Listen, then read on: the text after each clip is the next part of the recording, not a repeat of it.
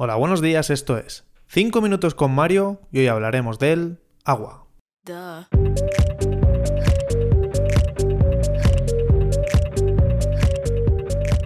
Bueno, antes de nada me gustaría aprovechar este episodio para dar las gracias a todas esas personas que me han apoyado y me han ayudado a difundir el podcast de forma desinteresada. Y nada, darles un abrazo a todos y a todas y decirles que esto lo dedico y que va por vosotros.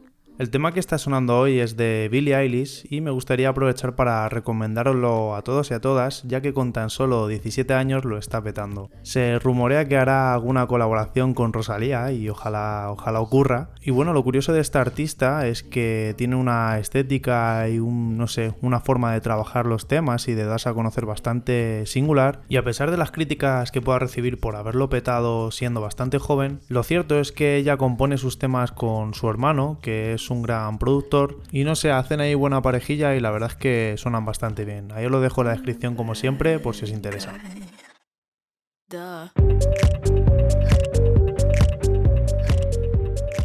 Bueno, vamos a dejar la música a un lado y vamos al tema que nos ocupa hoy, que es el agua, el water, el H2O, como lo queráis llamar. Y es que estoy un poco cansado de ir a sitios y que me digan, oye, es que el agua del grifo es mala, que hay que beber agua embotellada y demás. Y normalmente me lo dicen y no hay ningún tipo de fundamento. Entonces, pues digo, voy a ponerme a investigar sobre esto y voy a saber si el agua es realmente mala o no, y en qué lugares, y cuán buena es el agua de botella. Lo cierto es que sí que es verdad, y eso no se puede desmentir porque seguramente os haya pasado a todos y a todas, es que en función de dónde nos encontremos el agua sabe diferente. No sabe igual el agua de Madrid que el agua, por ejemplo, de Valencia. Pues esta diferencia de sabor viene provocado debido a la dureza del agua, ya que el contenido en sales de cal y magnesio en cada una de las aguas es totalmente distinto. En las zonas de España donde el agua es dura suele tener peor sabor. El caso es que a pesar de lo que puedan decir, el Ministerio de Sanidad menciona que el 99,3% del agua del grifo está testada y es apta para el consumo humano.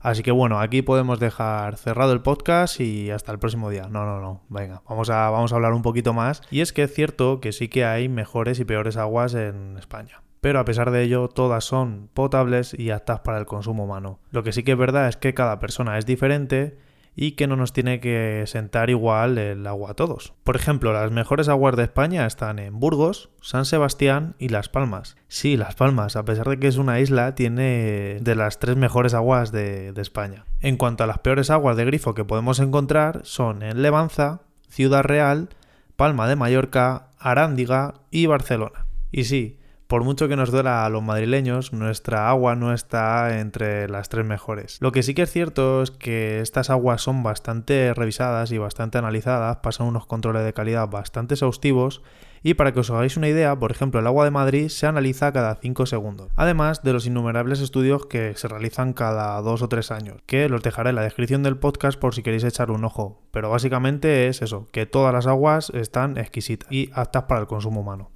Lo que puede hacer que el agua sepa mal o que adquiera un color extraño o un olor extraño donde estaba ya el intríngulis es la instalación que hay en tu casa o en tu comunidad, ya que la calidad de ese agua es responsabilidad tuya. Los principales contaminantes que puedes encontrar en el agua de tu casa son, por ejemplo, los microplásticos, pero vamos, que eso es muy poco probable. Lo que también te puede ocurrir es que el agua sepa un poco raruna.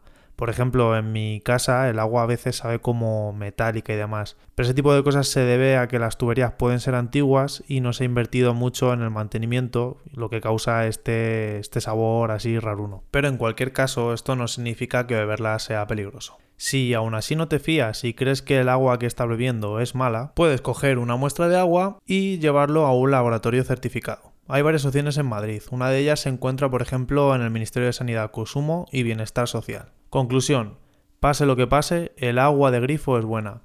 ¿Que aún así esto no te ha convencido y tú quieres recurrir al agua embotellada? Pues bueno, vamos a ver cuán buena es el agua embotellada. Cuando empezamos a hablar del agua que se puede comprar, lo primero que tenemos que hacer es una distinción entre dos tipos de agua. El agua embotellada y el agua mineral. El agua mineral sale directamente de un manantial, vamos, que se recoge directamente de este. En cambio, el agua embotellada normal puede ser agua del grifo filtrada, así que lo primero que tenemos que hacer es mirar bien la etiqueta. También hay que hacer bastante hincapié en el impacto medioambiental que generan este tipo de envases, ya que son difícilmente reciclables. Pues bueno, dicho esto, vamos a centrarnos en el agua mineral. Según la Wikipedia, es un tipo de agua que contiene minerales u otras sustancias disueltas que le dan un valor terapéutico.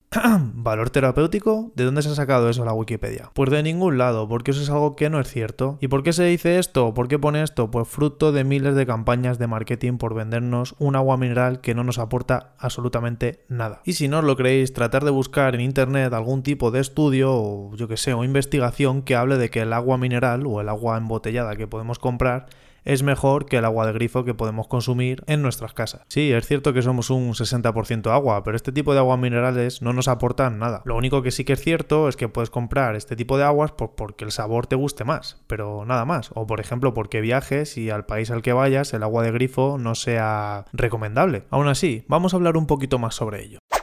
Por ejemplo, se dice que un agua de mineralización muy débil es mejor para los riñones. Sin embargo, según la Asociación Española de Urología, no hay evidencia científica que lo demuestre. Otro caso más. También se dice que hay algunas aguas minerales envasadas que son digestivas, por ejemplo las que llevan burbujas y ricas en sulfatos y bicarbonatos. Pudiera ser, pero en cualquier caso sus efectos serían bastante limitados. Y como último caso, pues voy a hablaros de las aguas minerales que se anuncian como aptas para dietas bajas en sodio. Pues bien, que sepáis que también hay muchas aguas de grifo que están muy por debajo de dicho límite, como por ejemplo el agua de Madrid, Burgos, Granada o Vigo. Y aun cuando se vieran 2 litros diarios de la más rica en sodio de entre las minerales más vendidas, la ingesta de sodio solo representaría el 10% de la máxima recomendada por la Organización Mundial de la Salud. En definitiva, también en el agua hay mucho marketing. Ningún agua por sí sola va a hacer ningún milagro.